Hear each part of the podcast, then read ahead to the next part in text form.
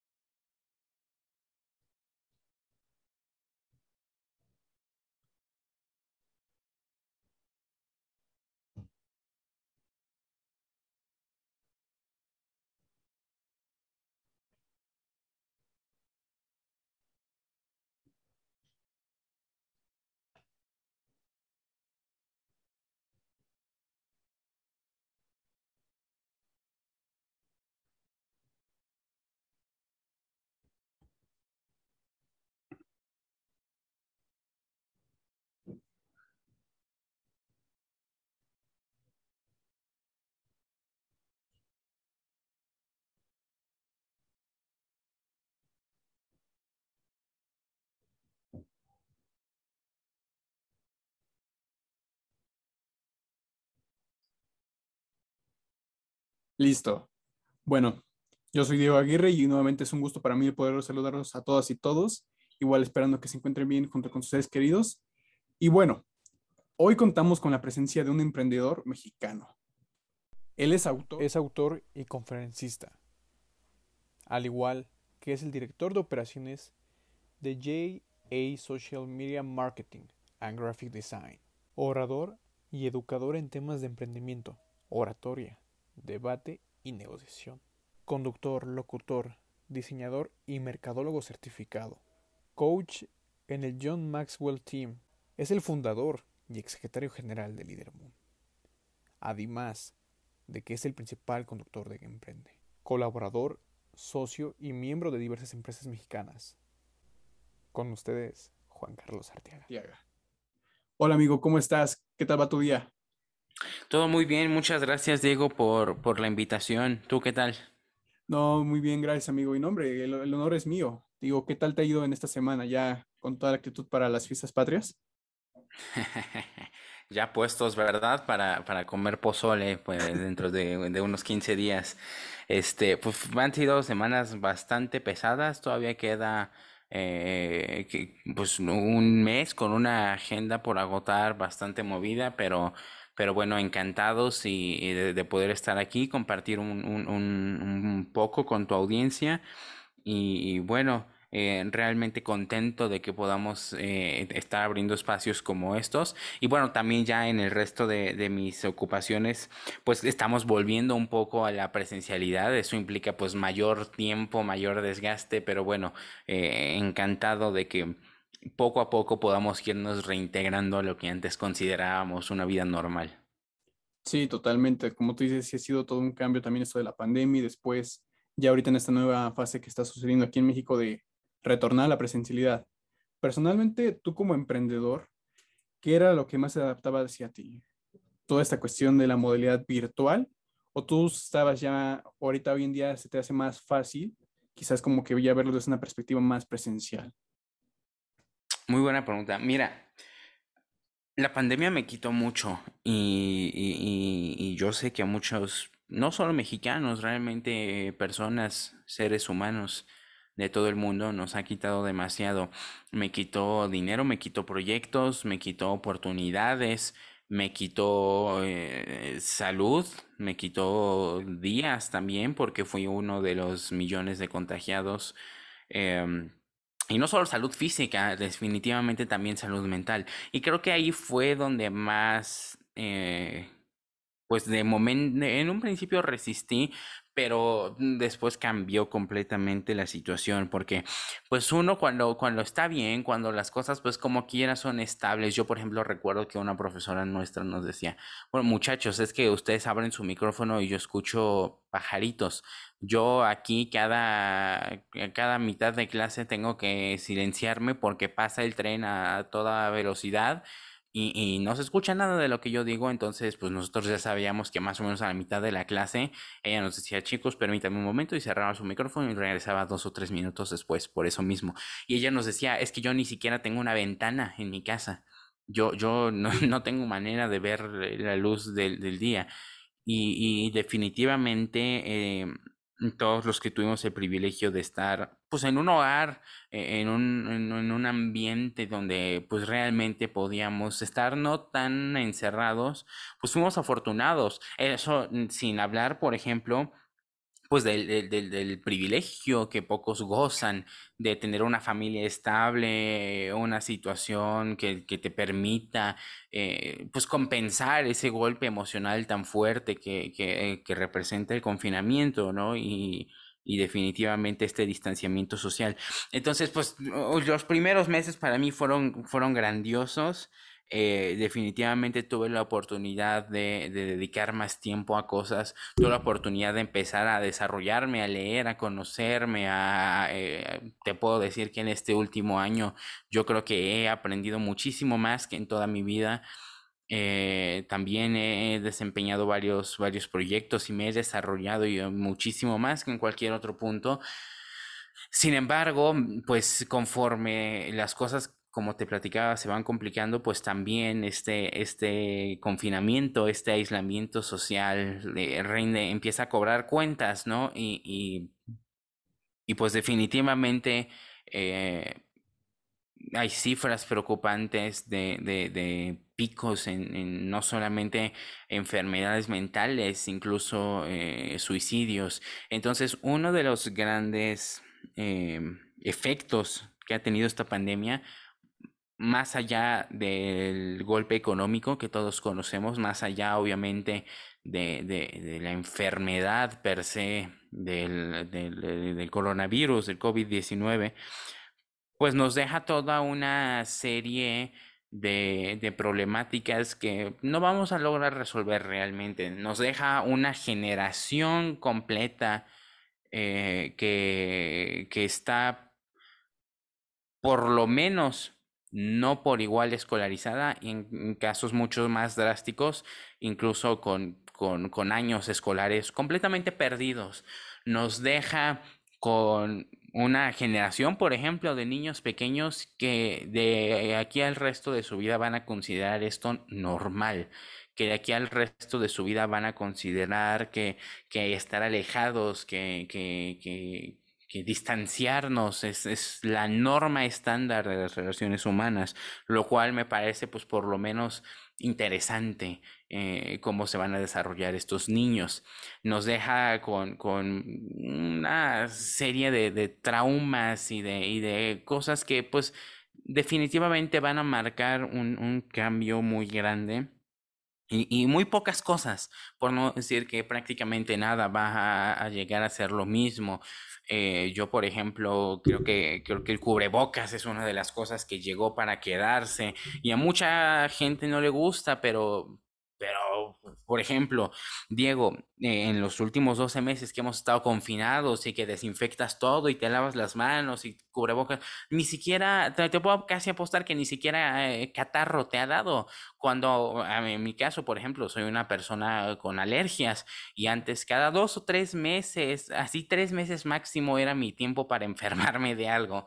Cada tres meses estaba teniendo que ir al doctor o medicarme o, o situaciones y ya no es el caso. Entonces hay definitivamente cosas positivas, muchísimas cosas negativas. Sin embargo, creo que es, e, es importante o fue importante sí, de algún punto reconocer la oportunidad, pero tampoco me gustaría caer en el discurso de que tu realidad la haces tú y que todo depende de ti, porque la verdad es que no es cierto. La verdad es que es pues por lo menos eh, ignorante y yo incluso me atrevería a decir cínico ese tipo de discurso eh, echaleganista, pero definitivamente nos deja cosas eh, que si supiste capitalizar, pues, te llevas para toda tu vida e incluso las afectaciones graves, incluso la pérdida, eh, como en mi caso y el de millones más de, algún ser querido, eh, pues también representa un aprendizaje importante sobre la brevedad de la vida y nos hace ver que pues estamos aquí por un tiempo limitado. Entonces, definitivamente han sido meses complicados. Eh, me alegra ver que hayan personas responsables que, ya nos hayamos vacunado, que, hayamos cumplido con el confinamiento. Sin embargo, también me, me entristece ver personas que no fueron responsables y que no se cuidaron. Tenemos me atrevería a mencionar el caso de nuestro presidente y de nuestro subsecretario de salud también, que pues se fue de vacaciones a Oaxaca en plena pandemia, ¿no? Como si no tuviéramos millones de, millones de infectados, eso fue hace unos meses y, ambos mandatarios se enfermaron. ¿Y qué pasó? Nada, obviamente. Ellos tenían acceso a tratamiento médico de élite. Eh, no fue una enfermedad eh, fuerte para ellos y precisamente por eso la subestiman. Lo mismo pasó, por ejemplo, con Jair Bolsonaro, que, que él mismo dijo que, que el COVID era una gripiña. Pero el problema es que esas personas se llevan entre las patas a muchas otras que sí se estuvieron cuidando. Imagínate, no, no solo pienses en la persona contagiada, sino en, todas las demás personas a las que esa persona va a contagiar. Imagínate que contagias a un vendedor que tenía que, ganarse la vida. Eh, en la calle y que no necesariamente salía por gusto, pues porque su, su situación económica no le permite quedarse en casa, sino de que come. Y, precisamente en esa casa vive con sus papás mayores. Y, y, ese vendedor lleva el virus a casa por culpa de alguien que decidió irse de fiesta o que decidió irse de vacaciones o esto o el otro. Y lo mismo sucede con las personas que no se vacunan, ¿no? Dicen, es mi decisión, es mi cuerpo, no, no afecta a nadie más. Y eso no es cierto, porque mm, si bien por supuesto que cada persona tiene que tener eh, la, decisión de, de qué si quiere y qué no dentro de su cuerpo, yo por lo menos eh, sí soy del pensamiento de que las actividades, las, las eh, cosas tan sencillas como la escuela y el súper sí deberían estar restringidas para estas personas que deciden voluntariamente no vacunarse.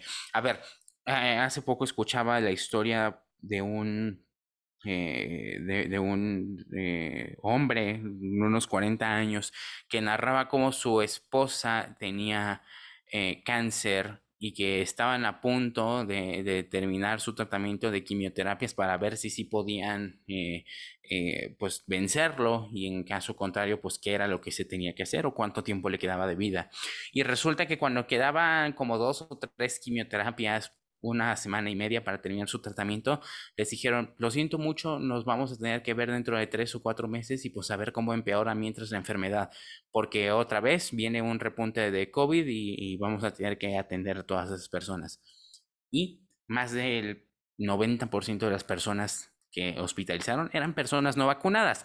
Y eso sin contar que las personas no vacunadas, pues, eh, eh, portan el virus y además son sujeto de nuevas variantes, ¿no? Entonces, si yo no me vacuno, me da el virus, eh, es mucho más probable que una variante de una nueva variante, así como está, estuvo la alfa, que fue la primera, y ahorita la delta, que es más del 95% de los casos aquí en México, pues se van creando más variantes en aquellas personas no vacunadas. Y luego esas variantes afectan a personas que ya se habían vacunado y todo por la irresponsabilidad de estos que simplemente no quisieron. Entonces, definitivamente esta pandemia nos, nos deja mucho. Yo, si bien estoy de acuerdo con que se tiene que retomar la actividad económica, eh, caramba, el contacto social, el poder darle un abrazo a alguien, sabes, cosas tan necesarias, eh, pero sí se tiene que hacer con el debido cuidado porque definitivamente esta pandemia todavía no acaba y, me atrevería a decir que aquí en México estamos, si no en el peor momento, yo creo que de los peores. Sí, es cierto, la vacunación va avanzando, pero ¿qué sucede, por ejemplo, con los menores de edad? Yo si me vacuné no fue por iniciativa del gobierno, no hay ningún plan de vacunación para menores de 18 años aquí en México. Eh, y bueno, toda la demás población que, que, decide voluntariamente no vacunarse. Creo que eso es un reto y a mí, por lo menos desde, desde mi perspectiva, me parece pues eh, con mucho riesgo el regreso a clases, pero creo que habemos quienes ya estamos eh, dispuestos a tomarlo porque yo platicaba con, con, mis papás, con mi familia de chiste, ¿no? Decía, pues ya me vacuné de COVID, no me voy a morir, pero a lo mejor un día de estos me siento solo y sí me vengo, sí me vengo colgando. Y, y, bueno, yo lo digo de broma, pero definitivamente no es un tema de que se tenga que bromear, es la realidad que, que, que sí ha pasado por la cabeza de muchos. Entonces, creo que esa es la situación a muy grandes rasgos y creo que sí eh, es necesaria esta reincorporación, pero definitivamente tenemos que, que, que, hacerla con cuidado. Sí, totalmente. De hecho, incluso yo también el otro día estaba charlando con, con mis papás, con mis padres. Y igual, muchas veces hay personas que ahorita han regresado a esta nueva presencialidad no por el hecho de que quieran regresar, sino que no cuentan con los recursos. Eh, digamos, una computadora, un teléfono, una señal de internet existen millones de personas, no solamente aquí en México, sino en todas partes del mundo, que pues es la única opción, por digamos así que ya por llamarlo una opción, que tienen si es que quieren realmente continuar con sus estudios. Entonces, sí, sin duda alguna, yo creo que ahorita en esta pandemia nos dejó bastante, pero también nos dejó bastante sobre reflexionar. Y como tú dices, en esta parte de, de la cuestión social, yo igual ahorita como una extrañaría por darle un abrazo a mi abuelita o un abrazo a, a un tío, no sé, pero o sea, son temas ahorita que quizás por el mismo hecho, que quizás de la vacunación y por todo esto, es ser responsable uno mismo. Tú bien lo decías, eh, hay personas que quizás no sé quién vacunar porque tienen algunas ideologías, tienen algunos pensamientos, algunas creencias, o quizás por mismo deseo propio, ¿no? Pero muchas veces no solamente acaba ahí, sino también de que las personas que están en su alrededor, ya sea familiares, amigos, conocidos, vecinos. Entonces sí es un punto como que hasta cierto punto, hasta cierto grado algo crítico, porque como tú bien dices, ahorita ha pasado bastante también de que ahorita por la saturación en esta nueva, en esta nueva variante del COVID-19, pues sí ha afectado bastante al sector, al sector de salud, incluso como tú bien dices de lo que comentabas de las quimioterapias, la verdad ha sido algo bastante común aquí. Yo creo que no solamente en México, sino en gran parte de Latinoamérica, que gran, toda esta cuestión de tratamientos, eh, protocolos, ayudas que tenían enfocadas en el sector salud se han visto más, se han visto detenidas en cierto punto por ahorita la misma prioridad de atender ahora sí que estas, estas nuevas variantes del COVID. Pero mira, yo bien creo que como tú bien dices, no es solamente de echarle ganitas, que no es solamente de que tú te des así en el máximo y ya. Yo creo que realmente lo que uno debe de tener es, quizás sí, trabajar duro, ser constante 24/7, pero quizás sí tener un poco de suerte, quizás sí tener como que un poco, como tú bien dices, esto, llamámoslo espiritual, bien dicen esto de la salud mental, de cómo estés contigo dentro de mí, sigo mismo, que tengas no solamente una salud física, sino también una salud mental, ya que pues ahorita esto fue un claro ejemplo de lo importante que es. Pero bien, ahora me gustaría a ti, como que, ya que nos adentramos un poquito más en este tema de lo de la, de la pandemia y de ahora sí que todos los cambios que nos vino a dejar, creemos firmemente que hay personas que quizás en momentos de oscuridad suelen ver oportunidades de crecimiento. Esto comúnmente lo hemos escuchado sobre quizás algunos inversionistas, quizás algunos empresarios, pero yo creo que firmemente realmente puede ser un emprendedor, un líder, un líder distinto, un líder integral que quizás aunque la situación esté yendo por el peor rumbo, por la peor situación, trata de sacar lo mejor de sí mismo y tratar de ver cómo continuar ayudando, cómo dar lo mejor de sí. Yo creo que esas palabras te describen perfectamente a ti, amigo. Te digo, yo he conocido un poco sobre ti, he conocido sobre tu trayectoria, ya tiene un rato que nos conocemos, pero bueno, a toda la audiencia que no ha tenido este honor de conocerte un poco más a fondo, me gustaría que quizás tú nos cuentes cómo es el día a día de Juan Carlos Arteaga. ¿Qué es lo que tú haces en las mañanas? ¿Cómo es que te levantas el día? ¿Inicias escuchando alguna canción? ¿Te levantas con alguna frase? ¿Qué es lo que tú sueles hacer en un día normal? Muchas muy, bueno, perfecto, vámonos. Em, antes de, tocar ese tema, me pareció muy interesante lo que mencionabas, ¿no? De, tener un poquito de suerte. Em, Malcolm Gladwell eh, dice que hay cuatro partes para lograr eh, tener algún éxito. Tres de esas partes son ingredientes, ¿no? Los que todo el mundo conoce. Pasión, talento y trabajo duro. pero hay una cuarta parte que no es un ingrediente y no es un ingrediente porque no se puede conseguir ni predecir, no es predecible ni obtenible y es el contexto, la situación. Eh, quién me rodea, en qué sociedad, en qué tiempo vivo, eh, cuáles son las oportunidades que se me reflejan y eso es algo que aunque hayan, digamos, dos personas igual de talentosas, igual de apasionadas, igual de eh, comprometidas con lo que hacen, pues este cuarto factor hace una diferencia. Es una diferencia muy grande, muy, muy, muy grande. Entonces, definitivamente em, hay que reconocer ese privilegio eh, que, tienen las personas porque definitivamente es un camino de oportunidades. Ahora, eh, esto me lleva al segundo punto. Tú platicabas, por ejemplo, sobre esta, sobre esta cultura, que si los inversionistas, que si, que si eh, los empresarios, los emprendedores. Tengo que admitirte que no, no soy nada fan de la, de la palabra emprendedor. No, no, no es que tenga algo en contra de ella, simplemente eh, no me, no, no, digamos, no es mi palabra favorita. Para empezar, creo que abarca muchas cosas, ¿no? Se, les puede llamar emprendedor a, pues, una persona con ciertas cualidades, así como se le puede llamar a otra con cualidades completamente distintas. Creo que va de la mano eh, como todos entendemos, con, la acción de generar nuevos proyectos, nuevas iniciativas, nuevas empresas, pero también hay algunos que lo reconocen de una forma distinta. Hay quienes necesariamente lo relacionan con negocios, mientras dicen que otros pues simplemente con tener ideas y ejecutarlas. Pero creo que eh, esto nos lleva al punto que, quería llegar y es este eh, tema de de la pues de, de, de, alguna manera del postureo, ¿no? De, de esta em, necesidad de, sentirse importante, de, de, recalcar a las personas. Y digo, ojo, no tiene nada de malo si tú te identifiques como un emprendedor eh, serlo, porque si tú eres un emprendedor de corazón, eso está perfecto y necesitamos más personas como tú.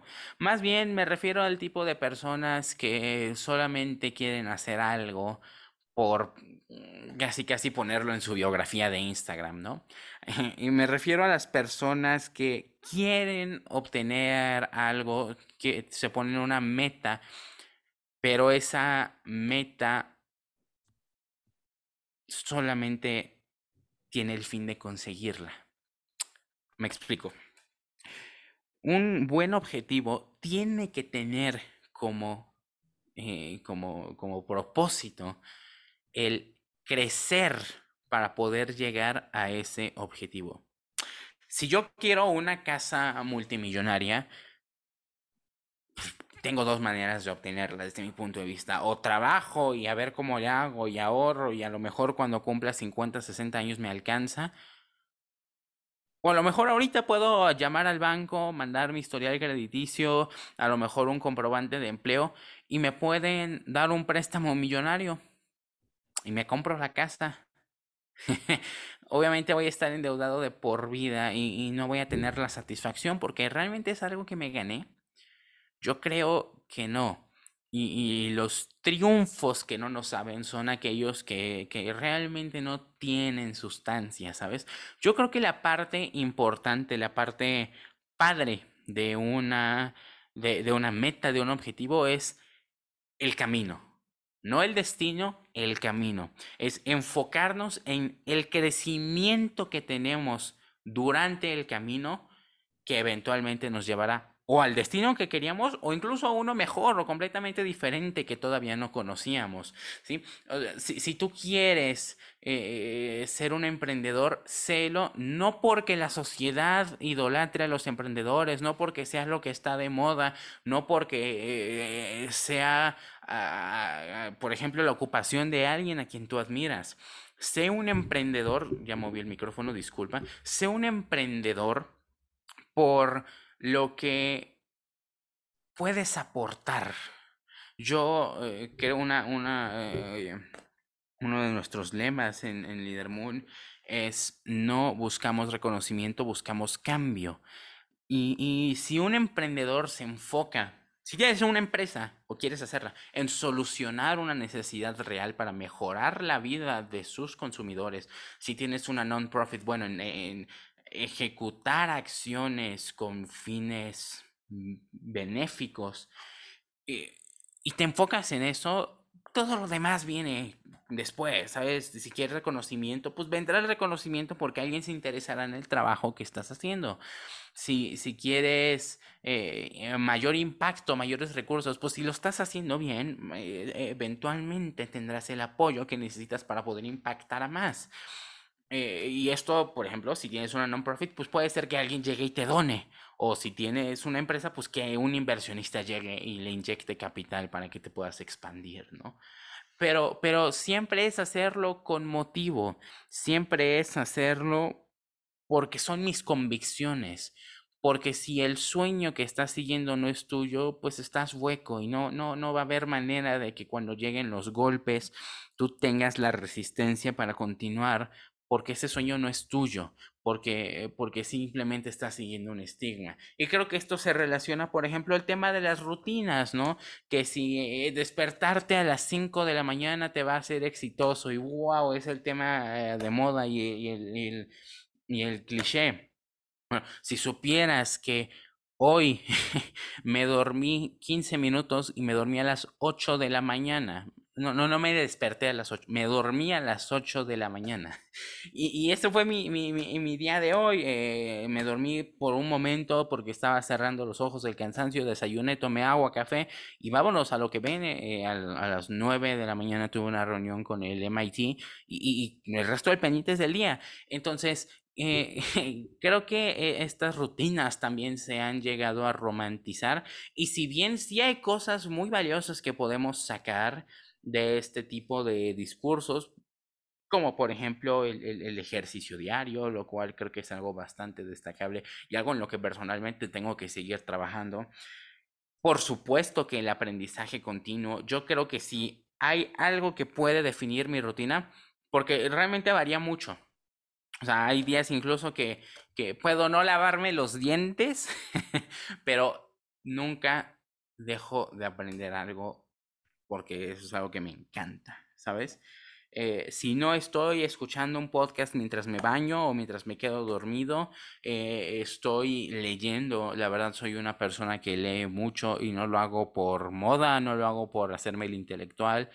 Eh, leo porque me gusta hacerlo. Leo, incluso ni siquiera leo por aprender cosas nuevas o por, o por, simplemente leo porque me gusta y leo sobre temas que me gustan. He leído temas de liderazgo, pero también he leído temas de filosofía. He leído comunicación, pero también he leído neurociencia. Entonces, eh, este crecimiento te hace expandirte y conocerte en formas que no lo sabías. Muchos, volviendo al tema de las modas, quieren poner una empresa quieren ser sus propios jefes, ¿no? O, seguir esta idea romántica de, salirte y renunciar a tu trabajo y dedicarte a lo que amas. Pero ni siquiera saben qué es lo que aman, porque no tienen propósito, porque están huecos, porque eh, se han nutrido de una sabiduría de microondas. Entonces, ¿cómo puedes explorarte? ¿Cómo puedes conocerte?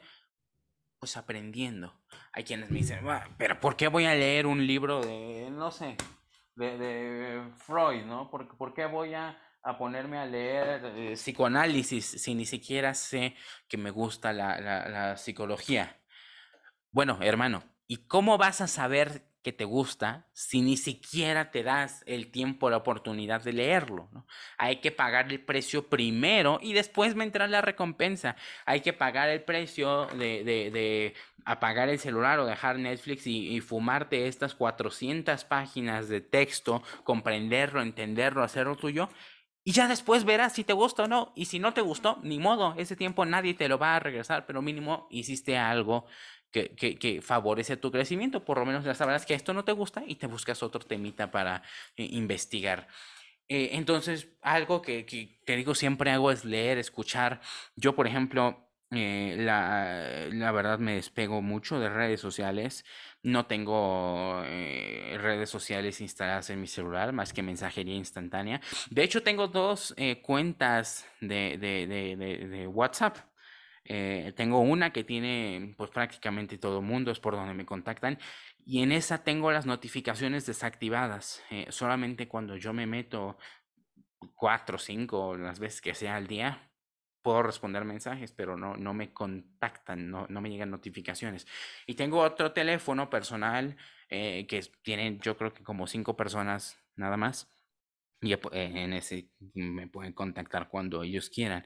Eh, entonces creo que este distanciamiento muy sano, por lo menos desde mi punto de vista de redes, ¿no? De eh, no te trae nada positivo, ¿sabes? Eh, simplemente es, eh, o sea, los mejores cerebros del mundo están trabajando en Silicon Valley, programadores y neurocientíficos para hacer esto adictivo. Entonces, subes una foto, ¿cuántos likes tuve, no? De hecho, por ejemplo, en mis cuentas de Instagram, pues tengo, tengo una persona que gestiona mis redes sociales pero el conteo de likes está desactivado, no se puede saber cuántos likes tiene cada, cada, cada foto, cada video, cada cosa que se suba. Y eso se hizo intencionalmente y fue una decisión mía. De hecho, yo fui quien lo desactivó, a pesar de que en mi agencia me recomendaron lo contrario. Entonces yo creo que, que, esta, el, decidir deliberadamente qué es lo que no queremos dentro de nuestra mente, de, dedicarle nuestra atención, pues es bastante valioso porque nos permite enfocarnos a otras cosas pero también hay que tener un balance y, hay que encontrarlo en otras cosas, ¿no? Por ejemplo, si el leer te relaja, pues relájate leyendo, pero también hay que salir a, darse un respiro, a, que te dé el sol, a, si tienes un jardín, pues sentarte. Eso es algo que, a mí me fascina, por ejemplo, creo que eso es algo que también hago bastante seguido. Eh, la mitad del día, por ahí de las entre 12 y 2 de la tarde, conforme el tiempo, hay veces que hasta las 4 lo he hecho. Eh, salgo a, mi jardín o regreso de mi oficina del trabajo, de lo que sea que esté haciendo, de, de, reuniones, comida, no sé lo que sea, y llego a mi casa y, me tumbo en el pasto en el jardín y, ahí estoy unos minutos eh, pudiendo eh, pues ver las nubes pasar, escuchar los pájaros, etcétera. Eh, yo era una persona que, que todos los días salía a las 5 de la mañana a correr eh, mi agenda no me lo ha permitido últimamente, tengo bastante tiempo sin hacerlo. Fue algo que también hice por mucho tiempo, yo diría eh, varios meses eh, que, que, mantuve esa rutina. Sin embargo, pues es cansado y también me he dado cuenta que yo soy una persona que funciona más por las noches, ¿no? He tenido las noches de estudio que acaban a las 3 de la mañana y en ningún momento pierdo la concentración. En cambio, en la mañana, pues como que no me da tiempo de hacer nada, ¿sabes? Entonces, por lo menos encontré que en vez de atenerme la rutina que todo el mundo decía, ah, sí, levántate a las 5 de la mañana, decía, no, a ver, a mí me conviene más levantarme un poquito más tarde y recorrer mi horario. Y en la noche soy más eficiente, ¿no? Si necesito estudiar o necesito hacer esto, me funciona más en la noche no en la mañana. Porque, a ver, en la mañana corro, me baño y ya no me doy tiempo de hacer nada más porque ahora me tengo que ir a, al trabajo, a la escuela, a, dar esta charla, a, dar una clase. Eh, tengo este evento a las 7 de la mañana, lo que sea. Entonces, pues ya de nada me sirvió. En cambio, por ejemplo, hace poco me tocó dar una conferencia para República Dominicana eh, eh, y bueno, por el cambio de horario yo no tuve que dar a las 7 de la mañana de aquí y yo casi se los quería cambiar, pero dije, bueno, pues ni modo, vamos a acatar el horario que nos dan. Y, y realmente me desperté, yo creo que eh, exagerándole una media hora antes. Eh, me encargué de que tuviéramos mi equipo y yo todo listo, eh, que las cámaras, todo estuviera conectado para que prácticamente yo tuviera que llegar, colocarme el micrófono y empezar a transmitir. Y y me funcionó. Entonces es también una cuestión de conocerse, de, de, de, privilegiar más tu propia experiencia y lo que tú y lo que tú tengas. Pero claro que, o sea, claro que es valioso poder aprender de la experiencia de los demás, pero, pero no por imposición, ¿sabes? Siempre hay que saber tomar las opiniones o las cosas como de quién viene, ¿no?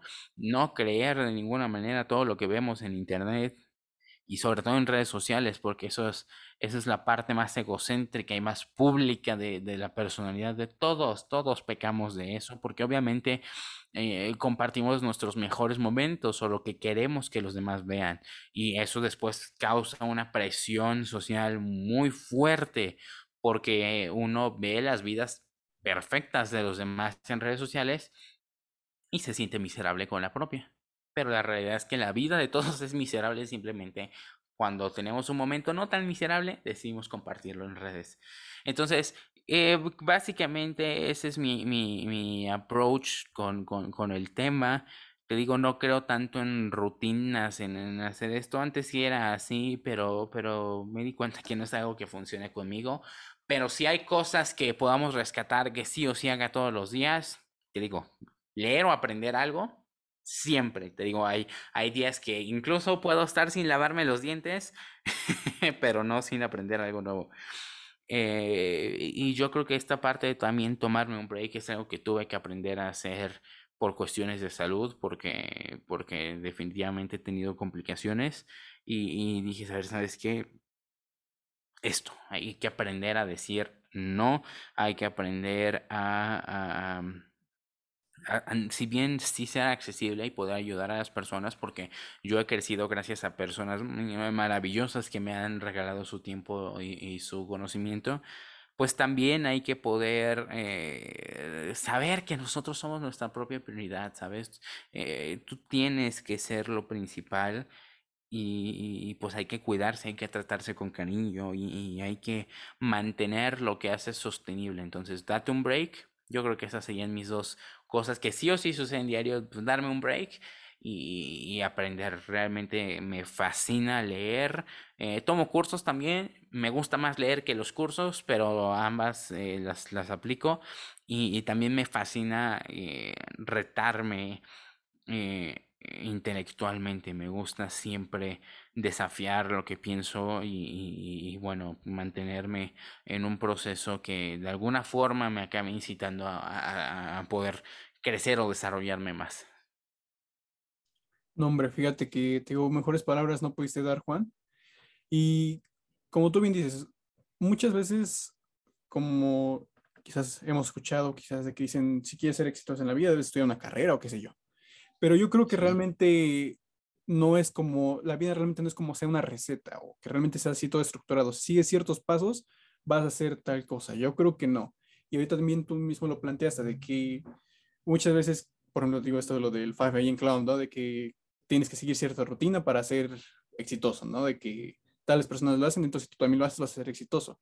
Y como tú bien dices, más bien es cuestión de que sepas qué es lo que ti te conviene, sepas cómo tú eres y realmente y qué es lo que más te funciona, porque te digo, también yo era de ese caso, de que eso de levantarme temprano, yo me distraigo muy fácilmente. Entonces en la mañana empiezan a haber muchos ruidos, empieza ya a estar todo más activo. Y quizás tú dices, las primeras dos horas, te levantas 5 de la mañana, ¿no? Y haces ejercicio, y aprendes un rato, lees algo nuevo, tomas un curso, lees las noticias, qué sé yo. Pero ya después todo el día, ya como que se vuelve algo más algo, digamos, no tan productivo del todo o quizás algo como lo que no esperarías. Y como tú bien dices, o sea, puedes tú aquí adaptar lo que, lo que realmente te convenga. También es mi caso, yo me adapto mucho más en las noches, siento que está más tranquilo, me, hasta como que uno se inspira, digámoslo así. Pero muy bien cierto de que quizás si no aprender o no seguir a los demás, pero quizás sí aprender esas experiencias. Yo creo que todas las personas hay algo nuevo que aprender yo creo que si alguien te dijera que es una persona que no, que no tienes nada que aprender, te estaría mintiendo seguramente. Entonces, aquí, en este sentido, yo concuerdo mucho contigo en lo que constantemente estarte retando, ¿no? contigo mismo. Quizás no ser en el sentido de con los demás, de ser envidioso, de ver que si algo hacen, eh, que si ellos hacen algo nuevo, tú también hacerlo. No, sino realmente contigo mismo, como generar este sistema de constante aprendizaje. Yo también como que muchas veces solía voltear atrás y como decía, ok, has logrado esto, pero esto no debe ser un impedimento, no debe ser como que un factor que te continúe, que te detenga o que realmente ya no te dé para que continúes tú avanzando, que continúes creciendo. Entonces, yo creo que realmente eso es ahorita lo que me gustaría resaltar bastante. Tú mencionaste, el estar constantemente aprendiendo, el estar diversificando y quizás a veces es bueno no tener una rutina para salirte quizás de, de algo como bien nos han inculcado toda la vida. Quizás te vas por ese camino, vas a tener algo sino incluso tú mismo buscar como que nuevas opciones, como tú bien decías del libro, ¿cómo vas a saber si algo te gusta o algo que nunca has experimentado? ¿Y cómo vas a tú atreverte a decir que no te gusta o que no, o no lo harías? Entonces, aquí en este punto, yo creo que sí es muy importante eso y también balancearlo todo. Bien nos decían, a mí me decía mucho mi abuelita, que, que en paz descanse, que tienes que balancear todo, tienes que quizás sí ser eh, muy aplicado, ser muy dedicado, pero también tienes que tener tus tiempos para relajarte, para esparcirte, para tiempos recreativos. Entonces yo creo que eso, digámoslo así, que para las personas que quizás todavía no han entendido que no es una rutina, serían los únicos dos puntos que serían como que rutinarios, ¿no? Sí tener como que esa parte constante de aprendizaje, de esparcimiento, pero quizás una parte más recreativa, de relajarte, pensar y eh, ahora sí que dejar que todo fluya, bien dicen, y pues continuar, ser constante. No, hombre, amigo, la verdad que muy buenas palabras, digo, siempre es un aprendizaje contigo. Y bueno, también a mí, yo creo que también a toda la audiencia le gustaría como que saber como que unos puntos, por ejemplo, tú ya estás en un proyecto, te acaba de surgir un proyecto, una idea, una iniciativa. Y aquí lo típico de siempre, ¿no? En qué confiar, cómo saber cómo elegir a tu equipo, qué es lo que tú debes hacer como para gestionarlo de una manera eficiente quizás todos estos puntos, le ha pasado quizás ya sea en ámbitos escolares, de que tienes, no sabes ni siquiera con quién es el equipo, o que quizás tienes una idea en mente, pero no sabes cómo llevarla a cabo. Entonces, digo, aquí, con base en tu experiencia, ¿tú qué, qué es lo que tú recomendarías? Ok, me encanta la pregunta. Voy a ser breve porque ya me están aquí correteando para, para el siguiente. Eh, tenemos eh, un compromiso, pero, pero el que se extiende soy yo, así que es mi culpa y si digo tarde fue por mi culpa. así que bueno, voy a ser breve. Este, y si no lo soy, recuérdamelo por favor para, para no echar tanto choro con toda la confianza. Em, mira. Yo, de hecho, e, e, en mi nuevo libro que, que estoy escribiendo, que espere, si todo sale como debería, estaremos publicando este año a finales o a más tardar en principios del siguiente. Eh, el primer, justo es una guía de cómo ejecutar un proyecto desde cero. Y, y el primer punto que se toca es ¿por qué? ¿Y para qué? Por qué estás haciendo lo que quieres hacer y para qué, lo que hablábamos, ¿no? Tener una razón que no sea emprender por emprender, hacer por hacer. Entonces, eh, yo creo que eso es bien importante tenerlo claro y, para, para, que haya un motivo detrás, ¿sabes? De, lo que estás haciendo. Creo que, por ejemplo, es muy importante también em, aprovechar eh, la entropía de tu mente cuando se te ocurren ideas locas y, estás en tu momento eh, o en tu auge creativo, pero hay que saber desalojar todo eso porque si no ocupa espacio en la mente y después ya no te puedes enfocar, ¿no? Se te ocurren tantas ideas y tienes tantas opciones que te paralizas y no tienes cabeza para pensar. Eh, yo te decía, eh, por ejemplo, en mi celular, pues lo tengo bastante minimalista, ¿no? en, mi pantalla de inicio no hay nada más que teléfono, navegador web, una aplicación que utilizo para bloquear el teléfono, o sea, para que, que, que, que, tú dices, quiero concentrarme por una hora y va creciendo un arbolito y si tú tocas el teléfono durante esa hora, se muere. y si no lo tocaste, pues crece. Entonces es una aplicación que te ayuda a bloquear el teléfono eh, para que no lo uses. Y tengo una cuarta que es un blog de notas rápido. Yo uso Google Keep y básicamente cuando tengo una idea, ya sea para una ficha de conferencia, para un capítulo de libro o incluso otras cosas, rápido agarro mi celular y la anoto. Porque esas ideas que no eh, materializas o por lo menos que no inmortalizas, pues no se te van a volver a ocurrir, ¿no? De repente estamos corriendo y se te ocurre una super idea, o estás lavando platos o te estás bañando y dices, ah, como que tu mente de repente hace clic. Si tú no guardas estos clics, no se te vuelven a ocurrir. Eh, entonces, y, y después cuando ya tengas un conjunto, por ejemplo, así es como yo escribo, ese es en parte mi proceso creativo.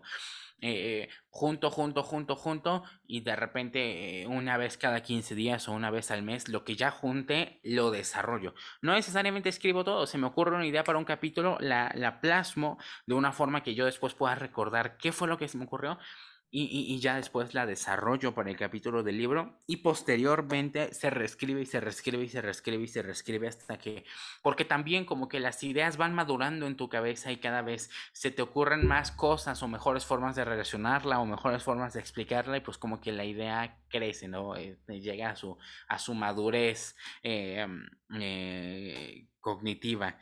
Entonces esa parte me, me, gusta mucho en la parte de inmortalizar. ¿Qué puede ser, por ejemplo? Bueno, pues, lluvia de ideas. Aunque no tengas equipo, pues en un inicio contigo mismo, ¿no? A ver, quiero hacer esto, esto, esto, esto, esto y esto. Pues vamos a ponerle fecha de una vez y qué se necesita y a quiénes voy a necesitar. Plásmalo todo, descárgalo de tu mente porque en tu mente te va a acabar estorbando. Plasma. Eh, yo creo que el, equipo es una parte fundamental. De hecho, justo estoy apenas eh, cerrando el proceso de, recompra de, una empresa eh, en la que participé durante casi un año y medio. Em, y al final eh, mi socio decidió sacarme y, y, comprarme mis acciones.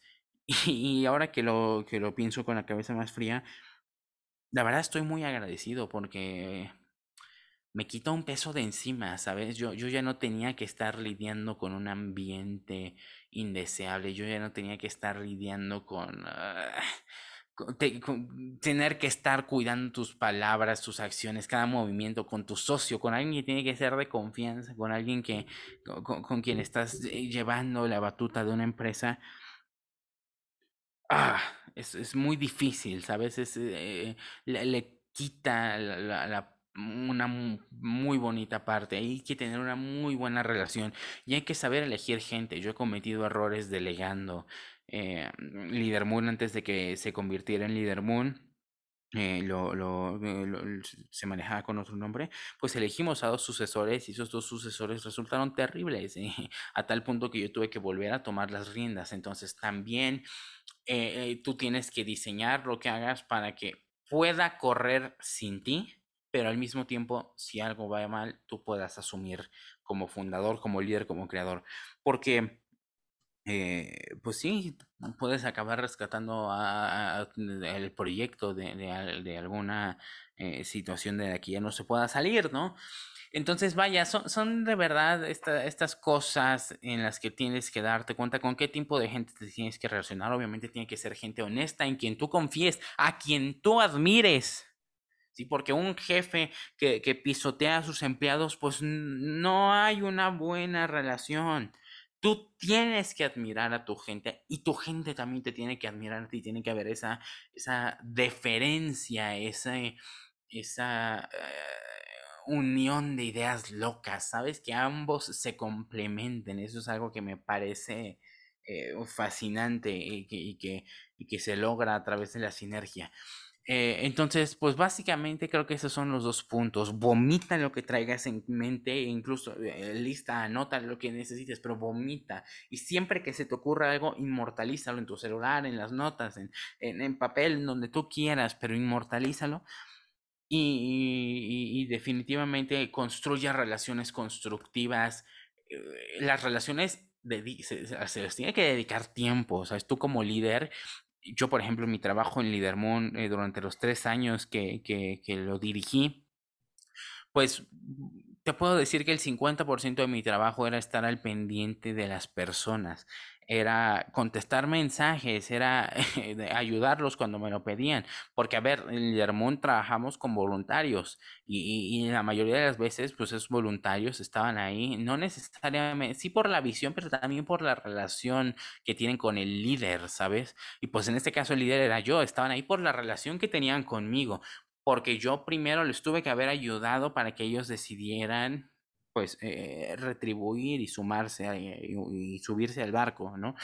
Entonces, realmente te puedo decir, más del 50% de, de mi tiempo era eso, era estar respondiendo, era estar ayudando, era estar eh, resolviendo, eh, y es algo que toma tiempo y desgasta. Realmente es, cansado mantener relaciones, pero, pero definitivamente es algo que vale la pena y que se tiene que hacer. Entonces forma un buen equipo eh, viendo cualidades, viendo que, que te sumen. Si tú eres el líder y ves que alguien está haciendo mal, hay que, hay que rectificar, pero hay que rectificarlo con las técnicas adecuadas, porque si tú generas resentimiento, pues no logras cambiar ningún comportamiento.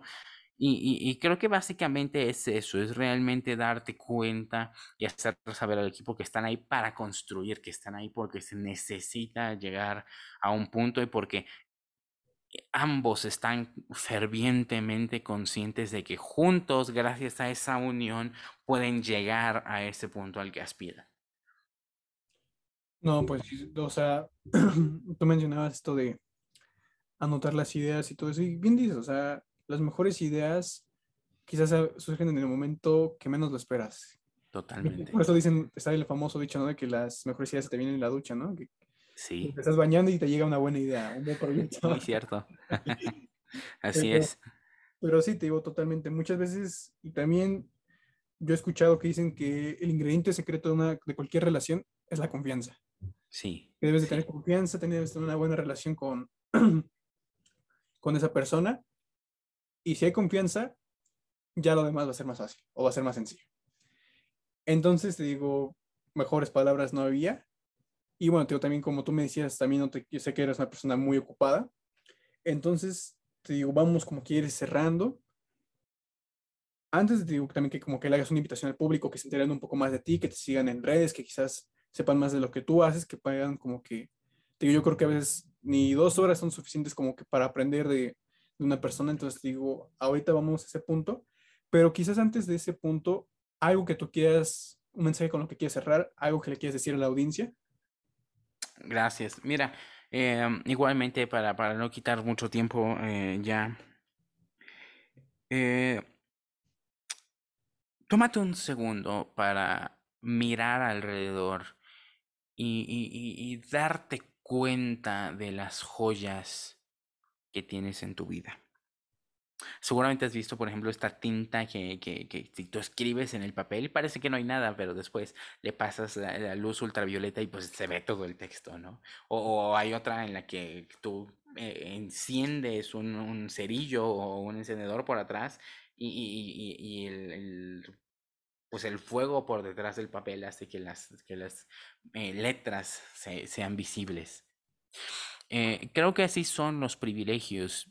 Pues los damos por sentado porque, porque están alrededor de nosotros, porque siempre ha sido así, pero nos damos cuenta que no nos los ganamos, que no los merecemos, ni hicimos nada para merecerlos, simplemente existen. ¿Esto resta mérito a mis acciones? No, por lo menos yo creo que no. El hecho de que Bill Gates haya tenido dinero desde antes y que le hayan podido pagar universidad eh, privada y que haya podido estudiar eh, y, y, estar inmerso en la programación desde sus 11 años, no resta mérito. Eso no significa que no sea un genio eh, el señor pero sí implica que, que, ese contexto le favoreció. Y el tuyo también, el simple hecho de que escuches esto implica que tienes una computadora, un dispositivo, internet, tienes eh, acceso a toda la información del mundo, tienes la oportunidad de, crear algo, de buscar, eh, de, de impactar a las demás personas con tus acciones y con tus palabras. Y creo que eso es algo muy valioso y es algo de lo que te tienes que dar cuenta, porque de otra manera eh, no vas a lograr tener un impacto. Entonces date cuenta de cuáles son tus privilegios y, es tu responsabilidad usarlos para favorecer, para apoyar al prójimo, sumar valor.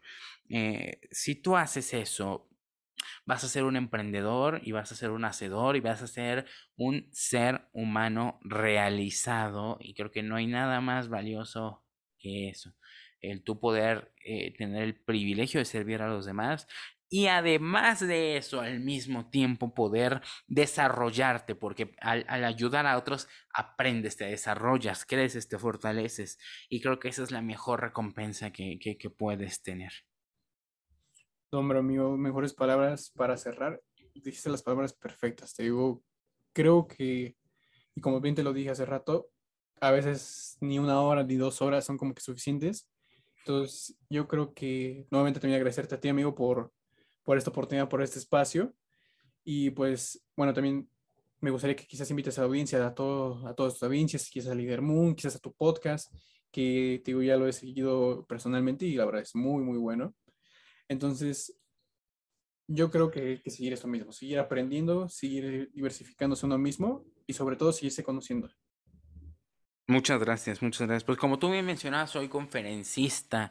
Eh, mm, he tenido la oportunidad de dirigirme ante más de 100 instituciones eh, como el Tecnológico de Monterrey, Harvard, el Senado de la República, eh, las Naciones Unidas, el Líder Moon, la Escuela Mundial de Liderazgo, la Red Mundial de Jóvenes Políticos, muchas instituciones que, que han confiado en mí. Y yo puedo ir a la tuya también, en, en Juan Carlos Arteaga Eh, me puedes invitar a tu evento y, hay muchos temas de conferencias que, que, que, podrían gustarte, que podemos ir a compartir. Y también me gustaría para todas las personas que estén escuchando esto, a lo mejor después eh, medio me maten en la agencia, pero eh, podemos por parte del John Maxwell Team ofrecer una charla gratuita de 40 minutos. Si tú nos contactas, nosotros podemos ir a tu escuela, a tu empresa, a tu organización, a tu, a tu, iglesia, a tu, a tu comunidad y dar una charla de 40 minutos sobre uno de, de, nuestros temas, porque lo que nos gusta es poder eh, plantar esta semillita y dejar que las personas florezcan por sí mismas. Eh, tengo un podcast, se llama De Emprende, eh, lo puedes escuchar en todas las plataformas, en, Google Podcasts, en Apple Podcasts, en Spotify, en iHeartRadio, en todos lados. Em, y ahí charlamos sobre libros y cosas que tienes que saber justo en el ámbito empresarial y, de emprendedurismo y liderazgo. Eh, me encanta realizar ese contenido. Y, bueno, pues eh, a través de mis redes sociales también puedes enterarte de todos mis proyectos. Me encuentras como Juan Carlos Arteaga o arroba E S E E J U A A N. S Juan con, con doble E al final y doble A. Eh, eh, bueno, yo encantado de poder compartir ahí con ustedes eh, y bueno, de nuevo, cuenta, muchas gracias por la invitación. Ahorita el tiempo nos, nos mató, pero, pero con todo gusto y con toda la confianza podemos eh, en alguna otra eh, ocasión conversar, ya sea por otra hora o si el tiempo nos lo permite, pues por mayor cantidad.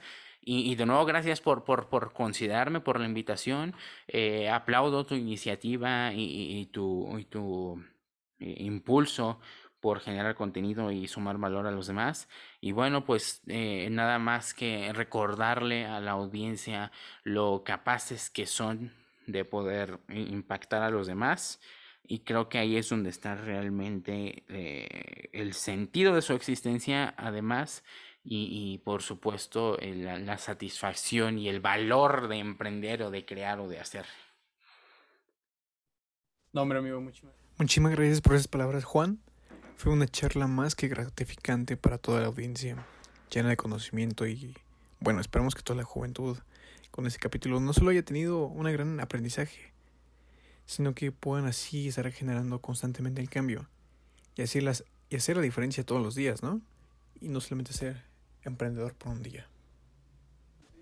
Sigan a Juan Carlos en todas sus redes sociales para que estén muy al pendientes de lo que constantemente él está haciendo ahora es que en pro de toda la juventud, todos sus programas, todos sus proyectos, la verdad es que es una persona fascinante. ¿Quizás?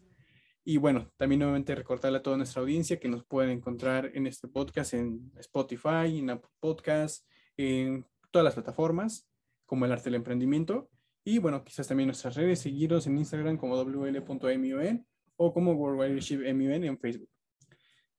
Agradecemos a todas sus audiencias y que tengan un excelente día. Muchísimas gracias. Gracias.